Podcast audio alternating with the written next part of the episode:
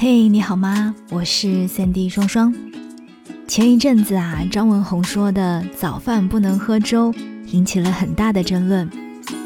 于是我看到有人说，这有啥好争论的？大部分人都不会有这个困惑，因为他们根本不吃早饭。好好吃一顿早饭有多难呢？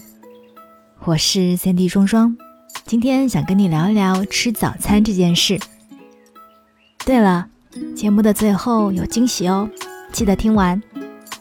今天跟你一起分享，早饭吃好是成年人最高级的炫富，来自于公众号悟道。曾经有调查显示，年轻上班族每天坚持吃早饭的仅三分之一。且大部分都是路边随便买个包子对付过去，仅有不到两成的人是真正自己准备早饭。我亲自试过，从最开始在家里鸡蛋、牛奶、粗粮、水果、蔬菜整一套，到后来路边买个包子配豆浆，到最后就变成了宵夜十成饱，早上饿不了，从此免去吃早餐的烦恼。我们的大脑和身体都一样。都喜欢偷懒，能够每天好好吃早饭的人太少了，以至于如果你能够做到，都可以炫耀了。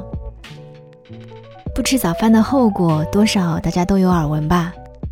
譬如低血糖昏倒、胆囊炎、胆结石等等。虽说早饭吃好不会长命百岁，但是对健康也有所增益。知乎曾经有一个问题，他说。体质极差的人该如何从头开始恢复身体素质？有一个很经典的高赞答案是这么讲的：答主坚持最久的事是熬夜五年，最持之以恒的是烟酒九年不离手，常规重油重盐，平日好吃贪睡，就这样，身体到了一种连稍微跑一下，肺部就有灼烧的感觉。而真正让他改变的只有两件事。第一是锻炼，第二是饮食。几年不知早饭为何物的他，开始了认真早饭。香蕉、牛奶、燕麦和葡萄干，日复一日，身体慢慢的恢复正常，甚至更加健康。自此，一日三餐简单快乐。认真吃早饭，有人冠以自律的标签，有人付之一世的符号，却没有人说这是对自己健康的负责。生活其实可以很朴素，好好吃，认真睡。哲学家伊壁鸠鲁说过：“身体无痛苦，灵魂无纷扰，便是幸福。”不要让脆弱的躯体去承受你放纵的后果，也别让空着的胃去迎接今天的第一缕光。一个人能够好好的吃早饭，说明他有一个从容的时间。广州人叹早茶。叹的就是一份从容和缓慢。透明的虾饺、免杀的南瓜排骨、软烂的蒸凤爪，都在撩拨味蕾。就连最普通的叉烧包，都是笑口常开，让人心生欢喜。爱早起的人，往往也有更从容的时间去准备早饭。有人食必精细，一切都要准备妥当，蛋白、碳水、蔬果。用精心的搭配和滤镜，留下一天之中最美好的时刻。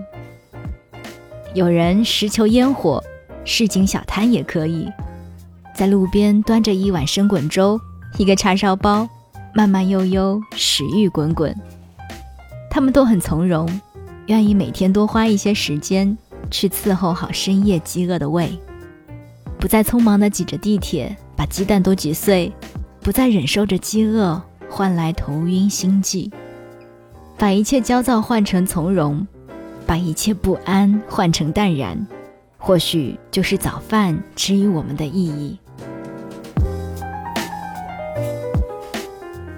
小时候总感觉吃早餐是一件很麻烦的事情，后来才明白，一家人能一起吃早餐是一件奢侈的事情。上学的时候，每天天刚蒙蒙亮。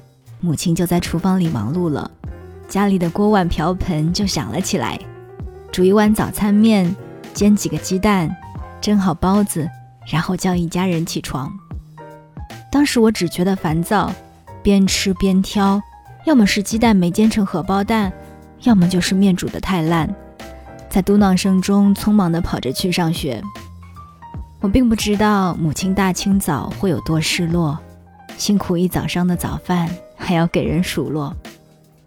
这辈子做最大的坏事，就是忽略妈妈做的早饭。现在回想起来，当时烟火缭绕的厨房，有人给你做早饭，实在是太珍贵了。他何尝不想晚睡一点，却在天刚光亮的时候便为你做早饭。困友厨房里烹出烟火，只为告诉我们你的鸡毛琐事，还有一个人在关心着。可我们从来都是理所应当，却从未想过有一个人在乎你是一件多么幸福的事儿。早饭无贵贱之分，生活态度有高下之别。随意凑合的生活往往庸碌半生，讲究精细的生活多少还有点期待。正如有人把柴米油盐视为累赘，有人却把它视为生活声色。所以，希望听完节目的你，可以好好的吃早饭，不要把自己活得乱七八糟。最后呢，我也自掏腰包给大家准备了早餐红包，欢迎你在评论区跟我分享你最爱的早餐搭配以及下一顿早餐的日期。我会在喜马拉雅和公众微信分别抽取三位听友，送出我准备的现金早餐红包。我是 c D 双双，希望我们都要一起健健康康、开开心心的生活哦。我们下期再见。哎，吃早餐啊，快点啊！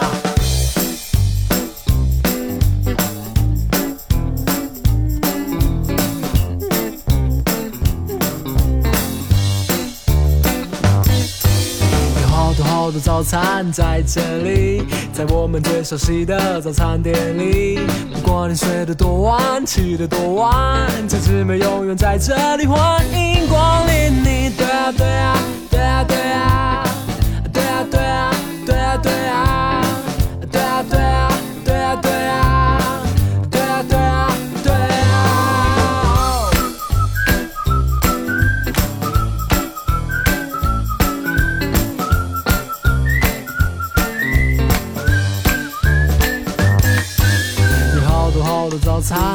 这里，在我们最熟悉的早餐店里。不管你睡得多晚，起得多晚，这姊妹永远在这里，欢迎光临。